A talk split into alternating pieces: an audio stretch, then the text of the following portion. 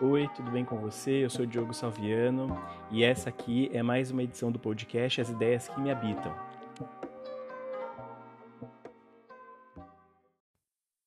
Bom, gente, eu quero começar falando um pouquinho da programação desse mês. E novembro, né? É, todo mundo sabe que dia 20 de novembro tem o feriado aí da consciência negra. E novembro é conhecido como mês da consciência negra, então a programação, né, ela vai ser voltada para as questões raciais. E aí é, eu vou trazer tanto durante os episódios, durante as edições, como uh, entre as edições, alguns relatos né, que eu pedi, que eu coletei aí de amigos, familiares, conhecidos, enfim, sobre vivências e histórias que essas pessoas tiveram envolvendo a sua negritude. E aí esses relatos eles vão um, eles vão seguir por vários caminhos. São relatos diversos sobre vivências envolvendo a negritude. Né? Hoje, especificamente, eu trouxe o relato do Lucas Svergentev. O Lucas, ele é, inclusive, meu primo. E por que, que eu fiz questão de falar o nome dele completo? Completo não, o nome e o sobrenome, né? É, por que, que eu fiz questão de falar esse nome e sobrenome? Porque a história dele, pelo menos o primeiro relato, tem a ver com esse sobrenome, né? Então, vou colocar aqui o áudio que ele me mandou agora para a gente ouvir, e aí a gente volta para fazer uma discussão breve sobre o que aconteceu.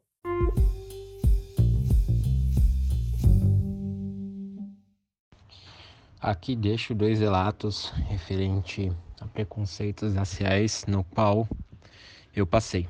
Primeiramente, eu vou contar um no qual eu tenho sobrenome de origem russa. E certo dia eu fui fazer exames de rotina, né? E fui atendido por uma certa enfermeira no qual me chamou pelo meu nome. E quando ela perguntou a origem do meu sobrenome, eu fui e expliquei para ela que era origem russa, né? E rapidamente, sem pensar ou sem analisar as consequências das próprias palavras, ela pontuou que eu era adotado, né? Dizendo: "Ah, seu pai te adotou", né? Então, foi uma coisa que me deixou muito confuso na, na, na hora. Eu falei, nossa, que sem noção, né, dessa pessoa. E aí eu meio que expliquei de uma forma até meio, acho que ignorante ou cínica, né, explicando entre diferenças é, raciais dentro da minha família, né, no, no qual informando que meu pai era branco e minha mãe era negra e por isso eu nasci moreno, né? Pele marrom, parda, negro, enfim. E, e ela até ficou sem graça, né? Mas para vocês verem como é, a pessoa, né, tem um certo preconceito ao ver uma, uma pessoa da pele negra ter um nome europeu, asiático, até mesmo de outras etnias. Bom, gente, vocês ouviram aí o primeiro relato do Lucas. Antes da gente fazer qualquer comentário sobre o relato, se é que dá para fazer qualquer comentário, né? É, eu vou deixar o segundo relato, vou deixar vocês ouvindo aí o segundo relato. E aí depois a gente volta e faz uma breve discussão, uma breve análise sobre, sobre os dois.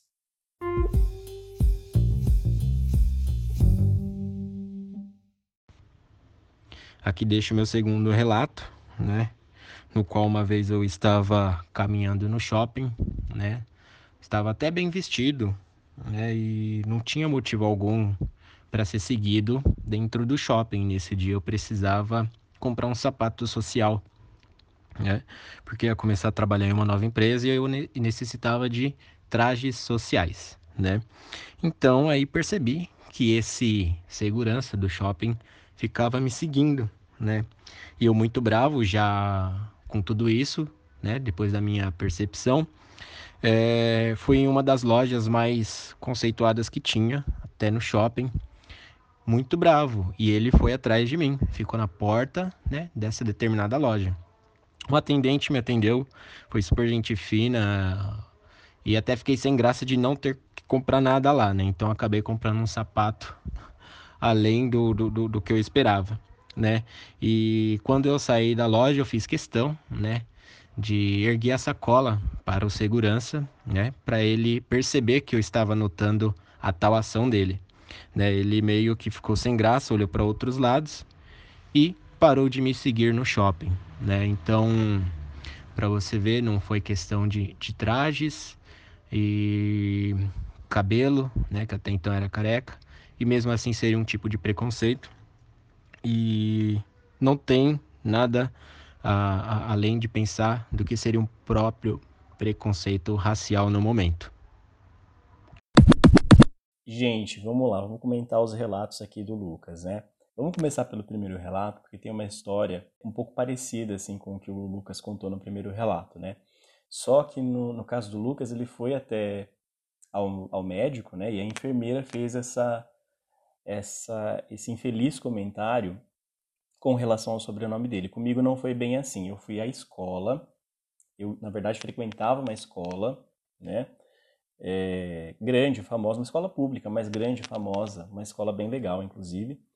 E quem costumava ir às minhas reuniões era a minha mãe, né? As reuniões assim de, de classe e tudo mais. Um belo dia meu pai foi na reunião e assim como o Lucas, né, a mãe dele, que é irmã da minha mãe, né, é, é negra, e minha mãe também negra, e meu pai também é branco. Branco dos olhos verdes, loiro, assim, muito diferente de mim. Então, é, nesse, nesse dia que ele foi à reunião, ele pegou o boletim é, de um Diogo, de um outro Diogo, porque tinham dois Diogos na sala, e ele assinou por esse Diogo, só que esse Diogo tinha as notas assim é, bem diferentes da minha, eu tinha notas muito boas. Então ele viu aquele bando de nota vermelha e se assustou, chegou em casa, brigou comigo e eu não entendendo nada daquilo, fui conversar lá na, na secretaria, tudo mais, e vi que ele tinha trocado o boletim. E depois conversei com a professora que fez a reunião, que foi responsável por fazer a reunião, e essa professora, ela falou assim: "Nossa, eu troquei o, o os boletins, não, não me toquei que realmente era seu pai. Ah, mas também, né, você e seu pai são tão diferentes, como é que eu ia imaginar é, que ele seria seu pai? Não sei se, se, é, se ele de fato podia ser seu pai, porque vai que pode ser que você é adotado também, né? E, e jogou essa, assim, como se eu não pudesse ser filho dele, é, biológico, já que a gente não tinha muita, muita semelhança física, né? E falou que eu, que eu era adotado. E eu fiquei assim, nossa. Fiquei sem reação assim no primeiro momento ouvindo aquilo, mas depois eu logo rebati e falei para ela: "Não, eu não sou adotado, minha mãe é negra. Não tem nada a ver o que você está falando", né? E aí a gente vê também a manifestação racista, né? Assim, bem parecida com, com o que aconteceu nesse primeiro relato do Lucas. E depois, né, nesse segundo relato dele, a gente vê essa atitude clássica, né, dos seguranças e tudo mais, assim, em lojas, seguindo, é, acompanhando, assim, suspeitando, sem nenhum indício, né? Qual que seria o indício de que o Lucas, né, estava fazendo alguma coisa errada ali no shopping? Não tinha indício nenhum de que ele estivesse fazendo errado, coisas erradas ali no shopping. O segurança só se baseou mesmo no fato dele ser negro, né? Do fato dele dele ter uma aparência considerada perigosa, né? Assim, que acontece muito em geral, né? As pessoas elas olham para alguém que tem a pele branca, para alguém que tem um corpo branco, né? E logo inferem ali que essa pessoa é uma pessoa que não é perigosa, é uma pessoa que tem um poder aquisitivo e que pode estar ali no shopping andando, comprando, visitando as lojas e tudo mais. Enquanto que nós que somos negros, não, né? Nós que somos negros, quando vamos ao mercado, ao shopping, a uma loja fazer compra, já é assim, feita uma leitura, uma leitura antecipada de que somos perigosos, de que a gente está ali para roubar, de que tem alguma coisa errada. O que eu acho que o relato do Lucas deixou bem evidente e bem marcado, né? Assim. E, gente, acho importante que a gente ouça relatos como esses né? Assim, não só aqui, mas na vida como um todo, que a gente entra em contato com essa realidade, porque muitas pessoas dizem que o feriado é, da consciência negra não deveria existir, que não deveria acontecer, né? não deveria ter. Por que não uma consciência humana? E tá aí no relato do Lucas o motivo de não se ter a consciência humana, né? Tá aí no relato do Lucas a necessidade de ainda existir o dia da consciência negra, né?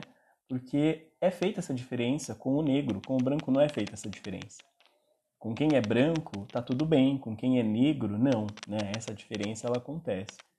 Tanto o relato do Lucas como esse meu relato pessoal, essa minha história de vida também, né, demonstram aí a necessidade de dias é, específicos para a gente pensar a existência do sujeito negro, da gente pensar um dia da consciência negra, um dia específico para a gente poder refletir sobre essas questões raciais, sobre essas diferenças e sobre como ainda é necessário se pensar, e, e não só se pensar, mas também proporcionar socialmente lugares é, para esse negro, né, que é socialmente excluído. Bom, gente, eu vou ficando por aqui. A ideia dessa edição é ser assim uma coisinha breve mesmo, só para vocês ouvirem os relatos, para a gente ter essa breve análise que eu fiz e para ficar uma reflexão, né? Uma reflexão sobre as histórias que a gente está contando aqui, uma reflexão sobre a importância do Dia da Consciência Negra, sobre a importância do mês da Consciência Negra e como a gente ainda precisa desses espaços na sociedade para refletir o lugar do negro, para refletir a necessidade da inclusão e da ressignificação né, do sujeito negro nessa sociedade que ainda é tão excludente, que ainda é tão racista e que ainda marginaliza tanto esse sujeito negro. Eu espero que vocês tenham gostado dessa edição, espero que vocês tenham gostado dessa ideia de trazer esses relatos. Espero vê-los nas próximas edições e até lá!